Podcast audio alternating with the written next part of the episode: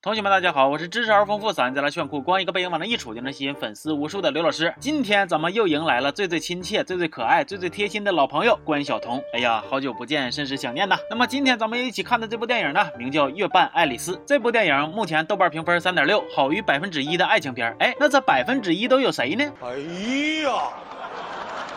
哎呀呀呀呀呀呀呀呀呀！那看到这儿，有同学可能就要说了：“说刘老师你不客观。虽然说彤姐主演的片儿，除了以上的作品，还拍过低于这个分数的《甜蜜暴击》呀、《极光之恋》呢，但是那不也有二十不惑这样式的高达六点六的好作品吗？这你咋就不对比呢？嗨，那不是电视剧吗？人家豆瓣这个对比只有电影。”行，那咱们不扯犊子了，开唠。说故事一开始呢，就给了一组美女身材的特写，然后与之形成鲜明对比的呢，就是由关晓彤饰演的这个林小溪。林小溪搁片里的人设呢，就是一个一觉醒来不管几点半，睁眼闭眼必须得吃饭，不管是香还是臭，到她嘴里都是块肉的女孩。她对自己的身材充满焦虑，但是想减肥的同时还总偷懒。干饭时候体能堪比国家级运动员，跑步时候一档上路都哼哧带喘。那为了体现林小溪在干饭的时候有多能造，电影还特意给整了一种这样视角的镜头。刚开始呢，我还没整明白呢，这是啥角度啊？后来我仔细一琢磨，这好像是口腔吧？哎呀，导演呐，咱能不能整点阴间活啊？不是阳间活啊？合着现在相当于我眼珠子搁人家嘴里边看人家吃东西呢？哎呀，不行了，不能往下寻思了，恶心。说他还有一个小时候挺胖，但是现在要才有才，要样有样的男闺蜜韩冰，如今成为了著名的音乐人。不过与其说他俩是闺蜜，倒不如说是就差韩冰一个平 A 就捅破窗户纸，完了俩人就开始处对象的小情侣。哎，那看到这儿，大伙可能就明白了，这想必又是一个有关胖不胖、爱不爱，最后不管。你胖不胖，反正都指定是爱的故事啊！没错，那为了增加节目效果，电影里还给这俩人增加了一段相当浪漫的往事。想当初，年少的韩冰是一个受到同学嘲讽的小胖子，而林小溪则是一个替韩冰出头的小瘦子。后来咱也不知道他俩是参加了变形计呀，还是玩了一把交换空间呢？总之，长大以后俩人的身材就反过来了。而俩人在成长的过程中，虽然说互有好感，但是总是因为点里子、面子、鞋垫子这些破事，始终就没在一起，都搁那憋着呢。说这一天呢，林小溪就偶遇了一个令他陷入花痴状态的明星男神。黄可这哥们儿也是一个老海王了，上来就一顿散发魅力呀，给林小溪迷的是不要不要的。完了，他无心插柳的说一句：“这姑娘底子可以，瘦下来能挺美。”哎，就这一句话就把林小溪一下子就拿捏的死死的，他又有减肥的动力了。当然，动力归动力，实践归实践，他无非就是又把这个减肥从入门到放弃的套路来了一遍。瞎说啥实话？不过这回的不同之处在于，他得到了贵人啊，不是贵兔相助。说他之前曾悉心照料一只受伤的野兔，如今野兔带着林小溪进入到一个魔法妙妙屋中，然后野兔就变成了老头，开始搁那整。活，而就在此处，咱们饰演林小溪的小童也再次上演了一段贯穿他演艺生涯的保留节目。忙到人，他进到魔法妙妙屋中一看，以为自己已经离开人世，这他就开始进入状态了。哎，也不管那老头说啥，他就开始搁那呜嗷喊叫的，搁那个个嚎个个的。那由于这段原片过于遭罪，我怕你们看完心慌，我就不放声音了。毕竟大伙的耳朵都被顶楼折磨够呛了。来，大伙配合着静音后的画面，脑补一下现场的情况得了。随着林小溪的嗓门一个八度又一个八度的升高，老头实在是受不了了，心讲话，赶紧整瓶药水给这祖宗打发走得了。于是乎，他送了林小溪一瓶梦想定影液。那这瓶定影液呢，具体是啥原理，你们也不用细琢磨，你们只要知道它能帮助林小溪短期变瘦就行了。为啥说是短期呢？因为它老反弹呢。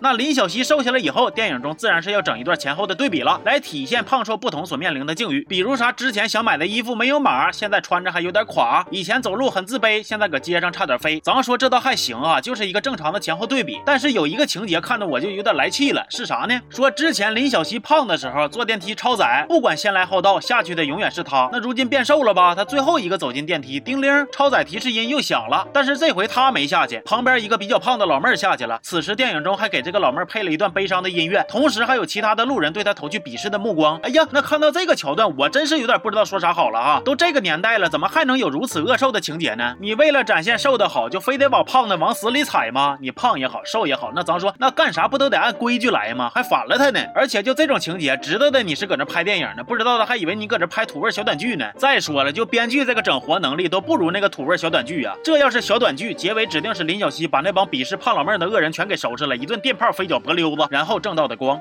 那咱说这苗条版的林小溪，面对自己华丽的蜕变，属实是有点膨胀了。他还和韩冰合计合计，给自己改个名叫爱丽丝。为啥是这个名呢？哼，因为起名的时候他们正好听到了《致爱丽丝》这个曲子。行啊，幸亏你们听到的是《致爱丽丝》，这要是听个啥菊次郎的夏天，那这片还成月半菊次郎了呢。总之呢，林小溪就是要改名换姓，隐藏真实身份，强势出道了。现在这个片里的设定就是，除了韩冰，人均脸盲，没啥人能认出来爱丽丝就是林小溪。完了，他也凭借自己的主角光环以及韩冰的资源和人脉。很快就认识了黄可，黄可还搁那嘎捣鼓呢。Alice 是你的真名吗？是，没错，他爸叫爱马仕，他大爷叫爱德华，他爷叫爱剪辑。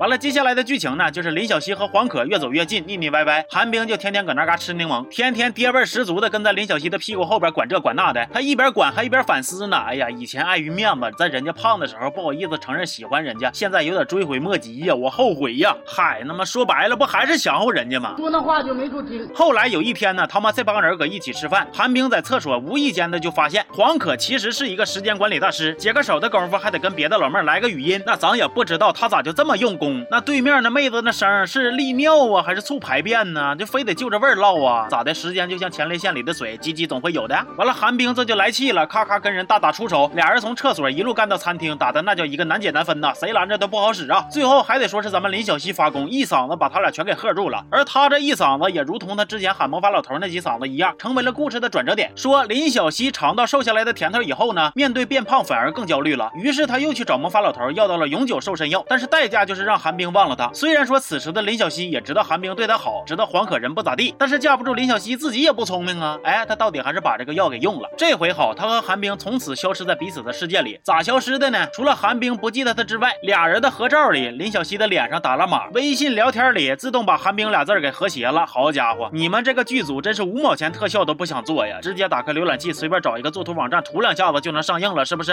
那这还真不如那个土味小短剧了。玩呢？而他本人呢，虽然说是永远的瘦下来了，但是好运并没有再眷顾他多长时间，很快他就被黄可的团队扒出黑历史，然后黄可呢也正大光明的移情别恋了。也就是说呢，他这爱情和事业的小山头遇到了黄可这个冬天里的一把火，这把火不但没能温暖他的心窝，反而还给他的山头的苞米盖子全给烧荒了。哎，那这个时候呢，这人一落寞了，就又想起了曾经韩冰的好了。经人提醒呢，林小溪还发现韩冰给他写过一首歌，然后电影就借着这个由子开始放那种爱情片结尾标配的 MV 片段了。这边放着歌，那边林小溪可哪乱窜，各种奔跑啊。最后在这期间夹杂点他俩的美好回忆，一曲作罢。林小溪瞅那样呢，大概是跑了一个全马的距离吧。最后他又去找了魔法老头，好说歹说的让人家再把一切恢复原样。这老头脾气也挺好，让干哈干哈，几下就把他又变成了最初的模样。然后他和韩冰一见面，哎，总算算是开始处对象。了，那咱说你见好就收，拍到这儿就得了呗？哎，不的，非得欠欠的再补一个五年后的镜头。此时你再看，林小溪瘦回来了，韩冰又胖了。好家伙，合着你俩真拍交换空间呢？干啥玩意啊？俩人还非得质量守恒定律呀？你俩身上的脂肪是靠啥介质转移的呀？怎么转移的呀？这块能不能展开讲讲啊？我们不差这点流量。这部电影啊，我算是看明白了，制造焦虑的是他们，消费焦虑的也是他们。最后折腾够了，呼吁不要在乎这那的还是他们，就观众看了个寂寞。行吧，这期就说到这儿了。我是刘老师，咱们下期见，好。